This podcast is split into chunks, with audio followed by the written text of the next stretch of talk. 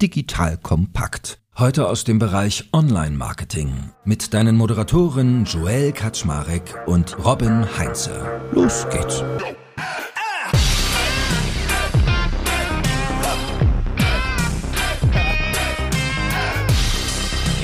Hallo Leute, mein Name ist Joel Kaczmarek. Ich bin der Geschäftsführer von Digital Kompakt und heute an meiner Seite der liebe Robin Heinze, mit dem ich fleißig über Marketing-Themen sprechen möchte.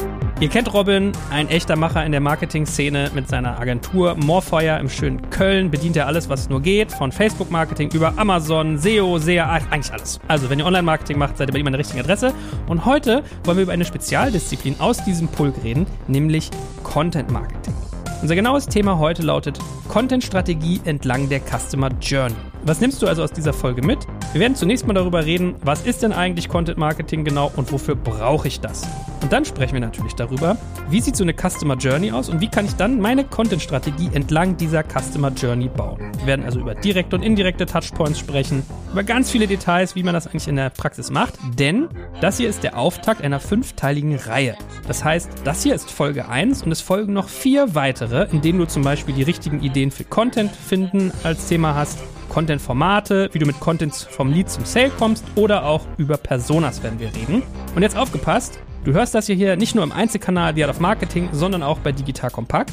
Und die späteren Folgen kommen bei Robin im Einzelkanal. Das heißt, du musst dir das so vorstellen, Robin ist so eine Powernase, ich krieg den nicht dazu, der hat so viel Energie, der muss so viel Folgen produzieren, dass er sagt, Joel, der dein Hauptkanal, das ist mir irgendwie zu wenig, ich muss im Einzelkanal noch mehr prügeln. Also, wenn dich die anderen Folgen Content Marketing interessieren, dann geh doch einfach mal zur Podcast-App deines Vertrauens und such danach The Art of Marketing. Da kriegst du diese vier anderen benannten Folgen. So, lieber Robin, that being said, herzlich willkommen, schön, dass du da bist. Vielen, vielen Dank für die wunderbare Anmoderation, wie immer ein Fest an deiner Seite hier zu stehen. Ja, ist ja immer so ein bisschen ein Akt, ne? Verstehe das auch für die Leute, es ist immer verwirrend. Hä, was heißt das? Einzelkanal, Hauptkanal? Also, man muss sagen, wer Digital Kompakt abonniert hat, der kriegt jede Woche drei Podcasts, immer am Montag, Mittwoch, Freitag. Und die variieren ja immer thematisch. In der Regel haben wir dich mit Marketing alle zwei Monate mal dabei, würde ich sagen. Also, ich streue dich so ein. Du bist bei unseren Sponsoren so beliebt, deswegen ist es manchmal auch monatlich. und weil dir das Format so einen Spaß gemacht hat, hast du aber auch noch gesagt, hey, cool, komm, ey, The Art of Marketing ist ein geiles Label. Lass uns das auch nochmal einzeln an den Start bringen. Also diejenigen, die richtig in die Tiefe wollen, die abonnieren sich das einzeln. Dann haben sie nicht nur die Highlight-Folgen bei Digital Kompakt drin, sondern noch viel, viel mehr Futter. So würde ich das mal versuchen zu beschreiben, oder? Ich vermute, das war verständlich. Also ich habe es nachvollziehen können. Insofern, dann haben alle anderen da draußen es auch gerafft. Gut, so, also zurück zum Thema aber, worum es heute gehen soll. Genug der Werbung. Content-Strategie entlang der Customer Journey ist unser Thema heute. Fangen wir doch mal ganz basic an. Also so mal als Aufhänger, guter Content ist ja extrem wichtig und wertvoll in fast allen Online-Marketing-Kanälen zum Markenaufbau. Aber das kannst du noch mal viel besser sagen, warum. Also fangen wir mal wirklich basic an. Was verstehst du unter Content-Marketing und was nicht? Und warum ist das so wichtig, dass man sich da Mühe gibt? Grundsätzlich, also was verstehe ich unter Content-Marketing? Da geht es in erster Linie darum, so mit relevanten, qualitativ hochwertigen Inhalten die keine konkrete Verkaufsbotschaft drin haben. Aufmerksamkeit gewinnen, zu zeigen, dass man kompetent ist für ein Thema, dass man Autorität zu einem Thema ist und dadurch die Zielgruppe an die eigene Marke heranführen und ja eine gewisse Bindung aufzubauen. So, das ist so meine kompakte Definition von Content Marketing, ohne jetzt den Anspruch auf Vollständigkeit auch dazu haben. Und warum ist das Ganze wichtig, wenn Nutzerinnen und Nutzer sich irgendwie online bewegen, sei es bei Google, sei es auf Social Media Plattformen, dann suchen sie meistens Informationen und nicht unbedingt Produkte. Das heißt, die meisten sind gar nicht kaufaffin. Und das ist egal, ob im B2B oder im B2C. Das heißt, es wird erstmal geguckt, ich habe eine Problemstellung und ich suche eine Lösung dafür und nicht unbedingt ein Produkt. Und mit Content, also mit relevanten Inhalten, bin ich in der Lage, halt eben zu zeigen, dass ich Ahnung habe. Ich kann Antworten auf die Fragen liefern. Ich kann Probleme lösen beziehungsweise Lösungsansätze zeigen und dadurch aufzeigen, dass ich Experte bin für ein Thema, für ein bestimmtes Segment. Und da der Großteil der Online-Nutzung Nutzung nicht transaktional ist, sprich ich suche kein Produkt, ist Content so wahnsinnig wichtig. Ich habe gerade so gedacht, bei deiner Content-Marketing-Definition, ich habe so eine Freundin, die macht auf Instagram immer irgendwelche Bilder von sich und wie das so ist, es ist oft sehr Dekolleté getrieben, habe ich gerade gedacht. Theoretisch ist es nach deiner Definition auch Content getrieben. Es wirbt nicht für ein Produkt, sondern es ist ein interessanter, mich aufwertender Inhalt. Aber okay, anyway, sehr schön, dass ich hier wieder das Niveau in den Keller ziehe in unserem Podcast. Verstanden. Also im Prinzip der Gedanke, um jetzt mal im englischen Buzzword-Bingo deiner Segments Marketing zu sprechen, Thought Leadership aufbauen, also im Prinzip zeigen, dass ich Wissensträger bin und dem Nutzer oder der Nutzerin einen echten Mehrwert bieten, indem man gar nicht gleich hingeht und ein Tool verkauft, sondern erstmal anfängt und quasi Wissen aufzeigt, sich als Experte, Expertin brandet und dann in den Tiefgang die Leute zieht. Jetzt ist natürlich so die Frage, viele, die jetzt zuhören, sagen sich so vielleicht, ah, das ist ja immer alles so anstrengend und so aufwendig. Also guter Content, der wächst ja nicht auf den Bäumen. Das wäre so die erste Sorge, die man vielleicht da bemerkt. Sag doch mal als erstes, warum ist es so wichtig? Warum sollte man sich da Mühe geben? Ich meine, es wird ein bisschen deutlich, wenn man sich selbst branden will, okay. Aber gibt es da nochmal spezifische Elemente? Und dann hauen wir mal die zweite Ebene rein wie mache ich das denn dann eigentlich, dass ich das günstig und gut und vor allem skalierend hinkriege? Wie immer, so mit leichten Fragestellungen machst du es nicht, ne? Wenn du schon direkt komplex verschachtelt. Entschuldigung, ja. Also, ja, es ist wahnsinnig viel Arbeit, weil es geht ja auch darum, wirklich Qualität zu liefern. Und das ganze Netz ist voll mit Content und da ist ganz, ganz viel dünner, schwacher Content. Der muss hochwertig sein, weil du musst dich auch durch dein Content irgendwie auch differenzieren von anderen Marktbegleitern. Und da kommt auch noch die Komponente mit rein. Google ist mittlerweile auch, weil Google ist für das Thema Content extrem wichtig auch mittlerweile gut da drin, qualitativen Content von, sag ich mal, dünnen, minderwertigen Content auch zu unterscheiden. Das heißt, wenn du die Investitionen in Content, wenn die sich für dich rentieren sollen, dann musst du dich halt eben auch da differenzieren, damit die Inhalte sowohl für die Nutzerinnen und Nutzer als auch für Suchmaschinen wie Google wertig sind und du dann auch als die Koryphäe, die Kompetenz, die Autorität, wie auch immer, zu dem Thema wahrgenommen wirst. So, das ist ja erstmal die Grundlage. Das heißt, da musst du rein investieren und da wirklich auch strategisch dann dran gehen. Wie war nochmal der zweite Teil deiner Frage? Wie ich das günstig hinkriege, günstig und skalierend. Günstig und skalierend, gar nicht. Punkt. So. Ja, aber wie machst denn du das? Also, was hast du denn für eine Armee bei dir, die irgendwie Blogbeiträge schreibt und Co.?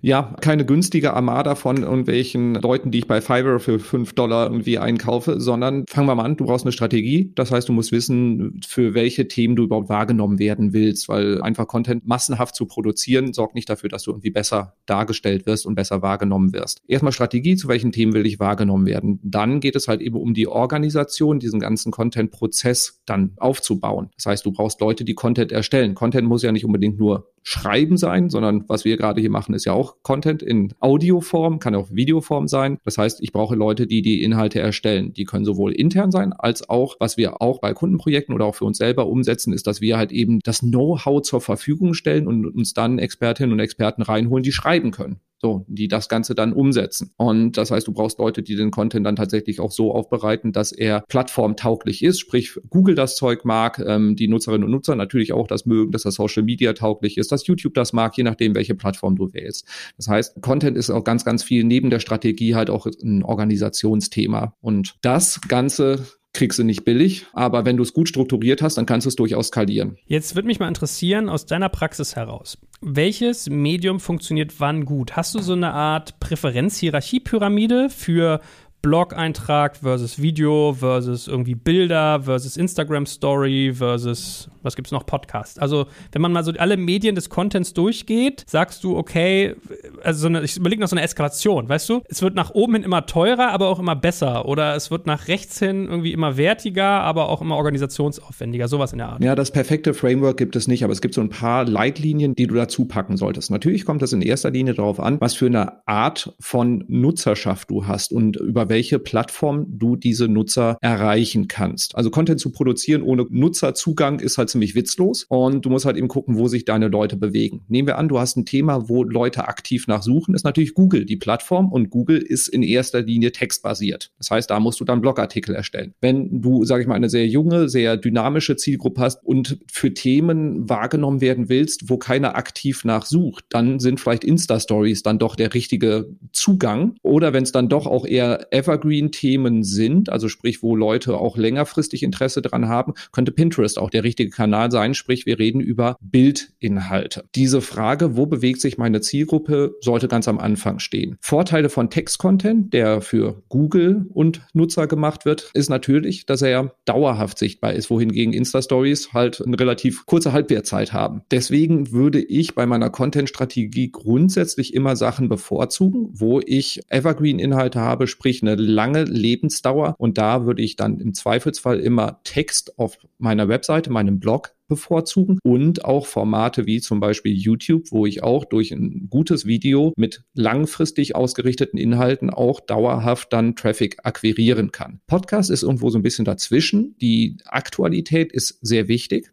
Das heißt, ich habe Podcast-Episoden, die aktuelle Aufhänger haben, die sind dann vielleicht auch in einem Monat quasi wertlos. Aber was wir auch sehen, also das sehe ich bei meinen eigenen Podcast-Episoden, ich vermute, es geht dir bei deinen genauso. Wir sehen halt eben, dass auch da so, ja, sag ich mal, Longseller würde es, glaube ich, im Buchmarkt heißen. Also Episoden, die ein Jahr alt sind und trotzdem immer noch solide Aufrufzahlen haben. Jetzt gibt es einen anderen Faktor, den ich auch selber vom eigenen Leib her kenne, dieses FOMO, was die Kanäle angeht. Also man hat ja gerade so das Gefühl, als wenn wir jetzt mal Business to Business reden, als Unternehmer, shit, ich muss irgendwie eine krasse LinkedIn-Strategie haben, wo ich vier Posts irgendwie die Woche mache ich sollte jetzt eigentlich schon mal TikTok gelauncht haben. Instagram muss eigentlich seit einem Jahr schon am Start sein. Und ja, so Facebook und so mache ich vielleicht noch so zur Hygiene mit. Und dann muss ich noch ein Newsletter haben und mir vielleicht über Messenger-Marketing Gedanken machen. Wie entscheide ich denn, welchen Kanal ich in meinen Marketing-Mix mit reinnehme und welchen nicht? Du hast ja gerade schon Indizien auch gegeben, so wo meine Zielgruppe ist, was meine Zielstrategie ist. Aber vielleicht kannst du ja noch mal einordnen, was muss ich mitmachen, welche Party muss ich mitfeiern und welche nicht? Zuerst sollte ich einen Schritt zurückgehen und mir erstmal überlegen, wer ist die Zielgruppe? Weil das Problem, was du schilderst, kenne ich und das kenne ich auch von sämtlichen Kunden Projekten, nämlich dass man irgendwie versucht, wirklich auf jeder Hochzeit mitzutanzen. Und bevor man damit anfängt, lieber erstmal einen Schritt zurückgehen. Wer ist die Zielgruppe? Wie ist der Kaufentscheidungsprozess meiner Zielgruppe? Welche Fragestellungen, welche Probleme haben die innerhalb von diesem Kaufentscheidungsprozess? Und welche Antworten auf diese Fragen, auf diese Problemstellungen kann ich liefern? Damit sollte ich mich zuerst beschäftigen und dann zu gucken, welche Inhalte kreiere ich tatsächlich, bevor ich mich mit der Distributionsstrategie beschäftige. Weil dieses Kanalgetriebene führt einfach nur zu Aktionismus und nicht dazu, dass ich dann nachhaltig auch wirklich die Autorität für ein Thema werde, sondern dann bespiele ich einfach nur Kanäle mit einem sehr hohen Arbeitsaufwand, aber ich trage nicht wirklich was zu meinem nachhaltigen Markenaufbau bei. Also ja, das Thema kann ich absolut nachvollziehen, triggert uns auch immer wieder aufs Neue und dann kommt auch so die Frage, müssen wir jetzt wirklich auch TikTok für uns als B2B-Agentur quasi machen? Ist aber die falsche Fragestellung. Das heißt, erstmal wirklich so diese Customer Journey Ansatz zu verfolgen und zu überlegen, wen habe ich denn vor mir, welche Fragestellungen haben die, welche Probleme lassen die Leute nachts nicht schlafen und worauf muss ich Inhalte liefern, damit ich als Autorität für das Thema wahrgenommen werde. Da hast du schon das magische Buzzword genannt, Customer Journey. Das fällt ja in ganz vielen Beraterpräsentationen, Marketingagenturen benutzen das fleißig und wir wollen ja hier auch Leute reinholen, die vielleicht damit noch nicht so firm sind. Wie würdest du das einmal als Begriff erklären? Was ist damit gemeint?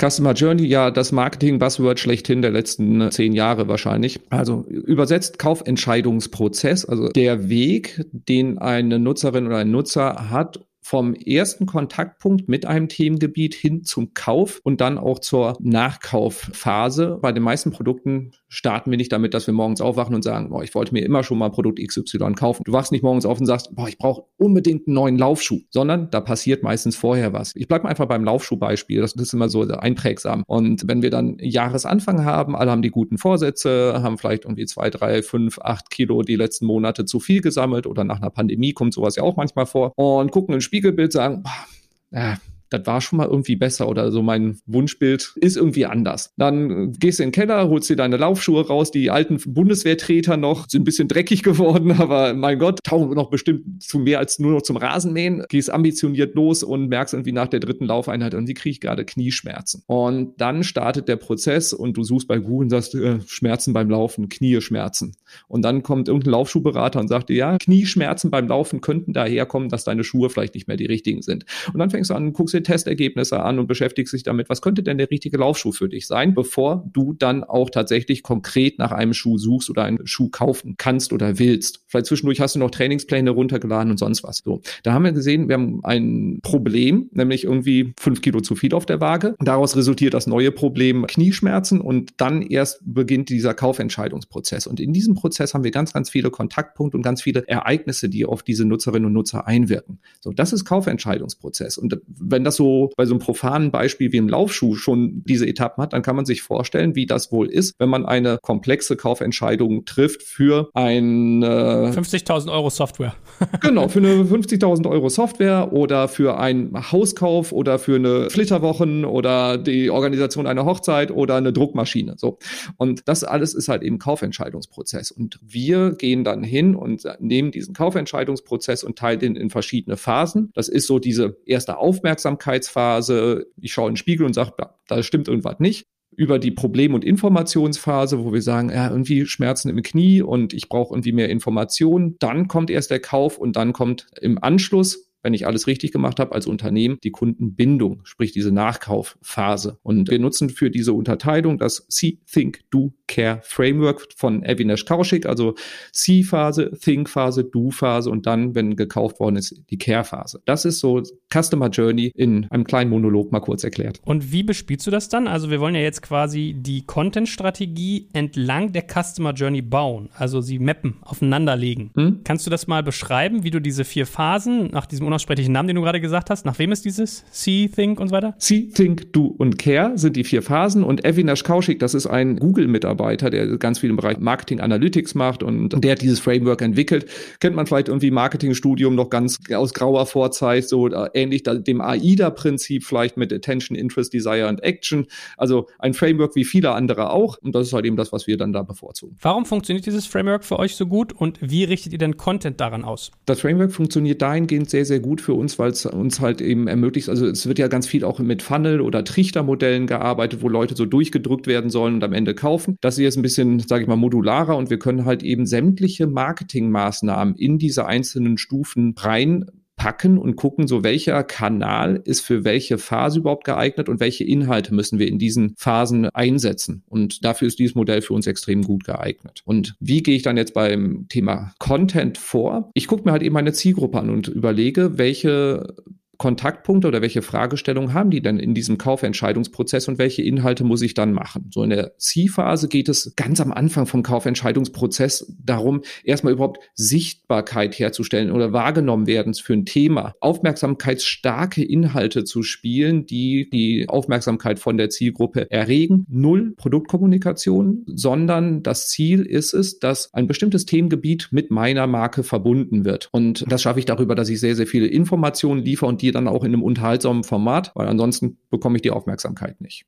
Das ist so diese erste Aufmerksamkeitsphase, die C-Phase, wie wir sie dann in dem Modell nennen. Danach, wenn ich diese Aufmerksamkeit erregt habe, äh, kommen wir so in die Think-Phase. Da hast du Nutzerinnen und Nutzer, die gerade drüber nachdenken oder sich intensiver mit einem Thema beschäftigen. Und hier musst du dann tiefergehende Informationen liefern. Die sind vielleicht in einem Auswahlprozess, wenn wir sagen, bei der 50.000 Euro Software, die haben zum Beispiel überlegt, ob sie gerade ein Marketing Automation Tool anschaffen wollen und haben dann irgendwie ein paar Namen gehört. Du stolperst über Salesforce, HubSpot, Evalanche, Active Campaign, keine Ahnung. Über diese Tools stolperst du und startest startest dann den Auswahlprozess und überlegst, welches ist das Richtige. Und hier ist dann für Unternehmen wahnsinnig wichtig, dass sie in erster Linie auch präsent sind und Vorteilsargumentationen liefern, Vertrauen aufbauen, Testimonials liefern, um da die Leute dann auch näher an den Kauf ranzuschubsen und so der präferierte Partner, der präferierte Dienstleister dann zu werden. Wenn man das geschafft hat, dann kommt die Do-Phase. Also da geht es dann konkret darum, Anfragen zu generieren, Leads generieren, Kaufabschlüsse vorbereiten, FAQs beantworten, also so Kaufhürden nehmen, welche Fragen hat die Zielgruppe, bevor sie kauft. Im Vertrieb würde man so ein bisschen diese Einwandbehandlung nennen, um da dann die letzten Impulse zu liefern, damit die Leute dann tatsächlich kaufen. Und dann noch, last but not least, die Care-Phase wird sehr unterschätzt.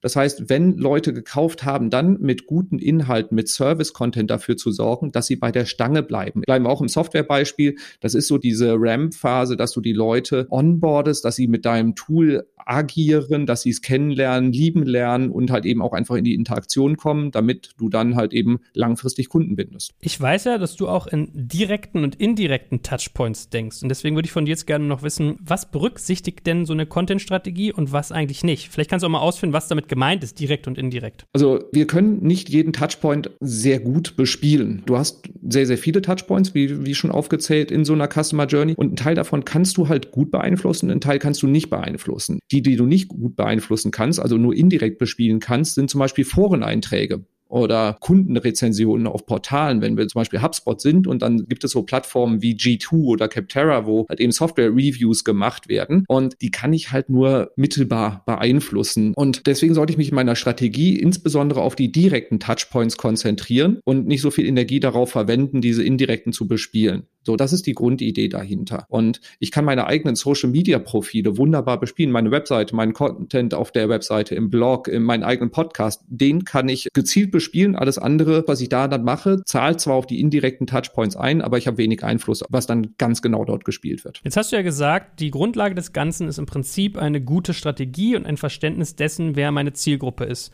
Wie kommst du denn zu denen und wie arbeitest du? Also hast du so klassische Personas zum Beispiel, machst du Interviews oder wie legt ihr euch das zurecht? Zurecht? Genau, wir arbeiten da bevorzugt im Bereich Content Marketing mit Personas. Dazu machen wir dann auch noch in der Folge eine separate Episode, wo es nur um Personas gehen wird und wie ich da konkret vorgehe. Was bei Personas so grundsätzlich die Idee ist, dass ich mir nicht meinen Wunschkunden irgendwie ausmale, sondern dass ich gucke, wer ist denn so der beste Kunde, mit dem ich jetzt im Moment arbeite? Und was sind dann in, zum Beispiel im B2B-Bereich, was sind denn verschiedene Stakeholder innerhalb des Kundens, innerhalb dieses Accounts, die ich kennen und bespielen muss? Und vor allem, welche Fragestellungen, welche Probleme haben genau diese Kunden? Und auf der Basis kann ich dann halt eben meine Inhalte planen. Wichtig bei den Personas ist, dass ich da nicht mich im Marketing hinsetze und halt so meinen Traumkunden mir backe. Oder wenn ich noch überhaupt keine Kunden bisher habe, mir dann irgendwie ausmale, wie könnten die denn wohl sein, sondern dass ich auf valide Daten zurückgreife. Sprich, ich muss den Vertrieb fragen, wer kauft denn eigentlich und was sind das für Fragestellungen, die die haben? Ich muss meinen Support fragen und überlegen oder nachhören, mit welchen Fragestellungen, mit welchen Problemen kommen die Leute auf uns zu? Und beim Vertrieb dann auch zum Beispiel auch sowas reinbringen wie, was sind denn die Gründe, warum Leute nicht bei uns kaufen? Was hat sie denn davon abgehalten? Und so bekomme ich ein Gefühl dafür, mit wem wir es zu tun haben, mit wem wir es zu tun haben wollen und welche Argumente, welche Inhalte ich liefern muss, damit die vom ersten, von der ersten Aufmerksamkeit bis zum Kauf bei uns landen. Und auch neben Befragung auch Webseitendaten zu nehmen, weil da kann ich auch eine ganze Menge rauslesen. Also möglichst viele valide Daten aus Marketing, Sales und Kundenservice zusammenführen. So, und jetzt hast du eben ja schon von direkten und indirekten Touchpoints gesprochen. Und was einen ja vielfach beschäftigt ist, sollte ich meine Content-Marketing-Strategie eher auf Medien konzentrieren, die owned sind, also die ich auch selbst mir verdiene oder die ich selber bekomme oder auch vielleicht sogar selber führe, oder auch aktiv nach außen bespielen. Also owned, paid sind ja so zwei, aber vor allem frage ich mich auch mal, baue ich mein Haus auf fremdem Grund, indem ich mich zum Beispiel anstrenge, mir jetzt bei TikTok irgendwie einen Kanal aufzubauen mit vielen Abonnenten oder bei YouTube oder oder oder versuche ich eher die Leute möglichst schnell in sowas wie meinen eigenen Newsletter-Verteiler reinzuziehen? Wenn ich die Möglichkeit habe, meine Zielgruppe über Owned Media zu bespielen, dann ist das definitiv immer zu präferieren. Manchmal geht es nicht anders, als dass ich auch Kanäle mit nutze, Plattformen mit nutze, um die Leute überhaupt von dort zu aktivieren. Das heißt, wenn meine Zielgruppe nur bei TikTok ist oder nur bei LinkedIn ist und ich keinen eigenen Kundenzugang habe, dann muss ich diese Plattform nutzen, genauso wie ich Google auch als Plattform nutzen muss, um die Leute zu mir zu bringen. Aber das präferierte Ziel in der Strategie bei uns ist immer, die Leute in eigene Kanäle reinzuziehen. Und es bringt mir jetzt auch nicht so viel, wenn ich die Leute nur bei mir auf dem Blog habe, weil dann muss ich sie auch immer wieder über die Plattform neu akquirieren. Deswegen, also die Leute in einen Verteiler, ins CRM reinzuziehen, sollte immer das übergeordnete Ziel dann auch sein, ja. Jetzt habe ich es auch beisammen. Owned, Earned und Paid. Das sind so die drei, ne? Owned, die, die Kanäle, die ich besitze. Earned, diejenigen, die, wo ich mir in den Medien zum Beispiel einen Auftritt verdiene. Oder Paid, wo ich bezahle. Alles klar. Was mich jetzt noch interessieren würde, wie finde ich denn eigentlich die passenden Themen für jede Phase von so einer Customer Journey? Auch da werden wir dann in der, einer der Folgen nochmal tiefer reingehen und das komplett strukturiert durchgehen mit ganz vielen konkreten Beispielen. Der erste Schritt ist eigentlich mal auch so ein Audit, dass ich erstmal gucke, was habe ich denn überhaupt da rumliegen? Weil viele Unternehmen sitzen schon auf guten Inhalten, auf einem Berg an Content, der im Marketing genutzt wird, im Vertrieb genutzt wird, der im Service genutzt wird. Erstmal zu gucken, was habe ich denn dann? Dann schaue ich, was interessiert eigentlich meine Leute? Also so ein bisschen diese Themenrecherche, wofür interessiert sich die Zielgruppe? Und daraus ableitend dann auch eine Keyword-Recherche zu machen, wonach wird bei Google, wonach wird bei YouTube gesucht, vielleicht auch bei anderen Suchmaschinen, je nachdem, in welchem Segment ich unterwegs bin. Und wo könnte ich dann auf Basis von den Inhalten, die ich jetzt schon habe und den Themen, die die Leute interessieren, Inhalte erstellen, die für Rankings sorgen. Weil wenn ich einen Inhalt habe, der bei Google dauerhaft rankt, dann ist das halt eben wahnsinnig wertvolles Asset. Das ist wie so ein kleines Grundstück auch. Ist zwar nicht dann auch bei mir, aber ich habe zumindest eine gewisse Pacht da drauf, um darüber dann dauerhaft Leute zu mir zu bringen. Was ich mir auch immer anschauen sollte, ist so, was der Wettbewerber macht weil die haben manchmal auch ganz coole Ideen. Und was ich nicht empfehle, ist einfach das Gleiche zu machen, sondern wenn da wirklich spannende Sachen sind, das entweder kreativ zu adaptieren, das heißt besser zu machen, oder mach Sachen komplett anders. Aber auf jeden Fall, dass du nicht einfach eins zu eins das Gleiche machst. Du kannst aber vom Wettbewerb viel lernen. Was ich immer empfehle, ist, wenn du ein Unternehmen in Deutschland bist, schau mal, was die Marktbegleiter oder ähnliche Unternehmen in den USA machen, weil die oft viel, viel weiter sind in den Themengebieten. Und da kannst du eine ganze Menge drüber lernen. Da hast du dann schon mal eine ganze Menge an Informationen gesammelt. Was du als nächstes machen solltest, ist das Ganze dann zu clustern, in verschiedene Themen, Schwerpunkte dann auch zu untergliedern und dann das Ganze dann sowohl deinen Personas als auch den Phasen im Kaufentscheidungsprozess zuzuordnen. Das heißt, dann weißt du, welche Themengebiete du grundsätzlich bespielen willst und welche untergeordneten Bereiche innerhalb dieser Themengebiete dann für welche Persona in welcher Phase im Kaufentscheidungsprozess. Machst du es eigentlich immer so, dass du solche Sachen auf eine Art anlegst, dass du es quasi schon automatisch zweitverwerten kannst? Also du nimmst meinetwegen ein Video auf, den du auch als Podcast teilst, hast dann Zitate für Instagram, hast irgendwie eine PDF-Transkriptionsgeschichte, die du rauslegen kannst und und und. Also ist es bei dir immer schon so angelegt auch? In vielen Fällen ja. Wenn wir wissen, dass wir mehrere Kanäle bespielen, definitiv. Also für unseren eigenen Content, wo ich den Hut bei Morfire dann auch mit aufhabe, ist das immer schon so angelegt. Das heißt, wenn wir einen Podcast aufnehmen, dann haben wir meistens auch schon irgendwo einen Blogartikel dazu in Planung oder hatten den auch schon. Und wenn wir merken, der Inhalt funktioniert gut, dass wir den dann auch leicht als Video nochmal erstellen können. Das heißt, wir haben da auch schon so unsere Content-Wertschöpfungskette mit angelegt und werden auch zu diesem ganzen Thema Content Recycling und Repurposing, wie es so schön heißt, auch nochmal in einer separaten Folge drauf eingehen, weil du hattest ja auch vorhin nach Skalierbarkeit und Kosteneffizienz gefragt. Das ist der wichtigste Hebel. Das heißt, wenn ich einmal eine gute Strategie gemacht habe und Inhaltselemente habe, die die Nutzerinnen und Nutzer lieben, dann wäre es ja doof, wenn ich nur sage, ja, aber wenn du das konsumieren willst, dann geht das nur als Blogartikel bei mir, weil der größte Teil der Arbeit liegt darin, die guten Inhalte zu strukturieren und bereitzustellen. Die in verschiedene Formate zu adaptieren, ist meistens der deutlich leichtere Weg. Und kannst du sagen, gibt es Unterschiede, wie man die Themen aufbereitet, je nach Phase der Customer Journey? Also wenn man deine vier Phasen nochmal durchdenkt, gibt es da dezidierte Unterschiede, je nachdem, wo sich das Thema quasi ansiedelt? Also wenn wir zum Beispiel die erste Phase, die C-Phase, uns anschauen, wo es darum geht, Aufmerksamkeit zu generieren und die vergleichen mit der Think-Phase, wo die Zielgruppe schon aktiv auch auf der Suche ist und konkrete Nachfragen hat, dann haben wir auch hier so eine Push- und Pull-Unterscheidung. In der ersten Aufmerksamkeitsphase müssen wir die Leute ja quasi auf den Content drauf schubsen, damit sie das überhaupt wahrnehmen. Also das heißt so ein bisschen eher clickbaitiger unterwegs sein, Headlines machen, die sehr catchy sind, um überhaupt die Aufmerksamkeit zu bekommen. Da sind halt eben auch Social-Media-Inhalte dann sehr, sehr wichtig, wo hingegen dann in der Think-Phase die Nutzerinnen und Nutzer ja aktiv auf der Suche sind bei Google. Und Suchcontent ist ein komplett anderes Spiel, weil wir Antworten auf bestehende Fragen liefern müssen, als so ein Push-Content. Also das als kleines Beispiel. Und daran dann sieht man, ja, es macht total Sinn, den Content auch vom Format, von der Ansprache her an die jeweilige Phase anzupassen. Und wenn wir dann zum Beispiel in der Care-Phase sind, das heißt, ich erreiche Leute, die schon gekauft haben, da haben wir meistens ja auch die Kontaktdaten und wir wissen, was die gekauft haben. Und die nochmal zu aktivieren und nochmal konkret anzusprechen, können wir in einer ganz anderen Sprache machen oder auch über andere Kanäle, wie zum Beispiel E-Mail als Vehikel, als bei Leuten, wo wir einen Erstkontakt haben. Und die wichtigste Frage für Marketingleute natürlich, wie messe ich denn da eigentlich den Erfolg? Das heißt, welche Kennzahlen schaust du dir an und bemisst dann, ob das erfolgreich war oder nicht, was du da tust? Also wichtigste Information da vorweg, Content Marketing braucht Zeit. So, also das geht jetzt nicht von heute auf morgen und wir können nicht wie bei einer Google Ads Kampagne, wir kippen ein paar Keywords rein, Anzeigentext schreiben, Landingpage fertig und los geht's und die Kunden sprudeln nur so rein. Ist bei Google Ads leider auch nicht mehr so, aber Content Marketing braucht mehr Zeit, denn ein wichtiger Teil von Content Marketing ist auch das Thema Search, also relevante Inhalte, die dann bei SEO irgendwann auch gute organische Rankings kreieren und da weiß man, bis Google das dann auch mal nach oben spült, das kann halt eben mal zwischen ein paar Tagen bis hin zu ein paar Monaten auch dauern und wir haben ganz viele Sachen, die eher auf die Awareness einzahlen, die die Marke stärken und halt eben also dieses Thema Thought Leadership aufbauen. Das heißt, da sehen wir auch nicht sofort den direkten ROI. Da sind andere Kanäle wie Amazon, auch Facebook, Instagram mit Paid Ads oder halt eben SEA deutlich besser geeignet. Was aber Kennzahlen sind, an denen wir dann auch den Erfolg messen, sind, je nachdem, in welcher Phase wir hier auch wieder sind, natürlich abhängig dann von den konkreten Zielen, aber in erster Linie Traffic aufbauen. Also relevanten Traffic, der dann mit dem Content auch interagiert. Das heißt, bei längeren Blogartikeln messen wir dann auch immer über den Google Tag Manager implementiert, wie weit scrollen die Leute bei einem längeren Blogartikel. Und das ist für uns ein ganz, ganz wichtiger Indikator, wie relevant ist dieser Content für die Leute und wie gut ist der Content aufbereitet, dass sie auch wirklich damit interagieren. So in der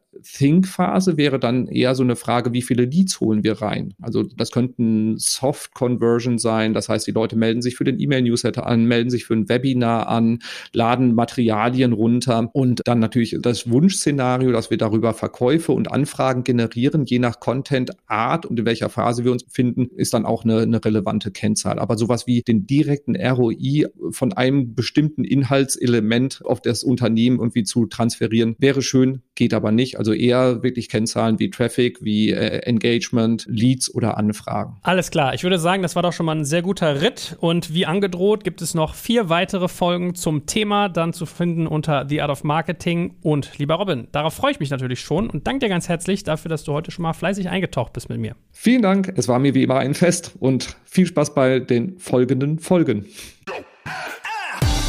Danke fürs Zuhören beim Digital Kompakt Podcast. Du merkst, hier ziehst du massig Wissen für dich und dein Unternehmen heraus. Wenn du mit uns noch erfolgreicher werden möchtest, abonniere uns auf den gängigen Podcast-Plattformen. Und hey, je größer wir werden, desto mehr Menschen können wir helfen. Also erzähl doch auch deinen Kolleginnen und Kollegen von uns. Bis zum nächsten Mal.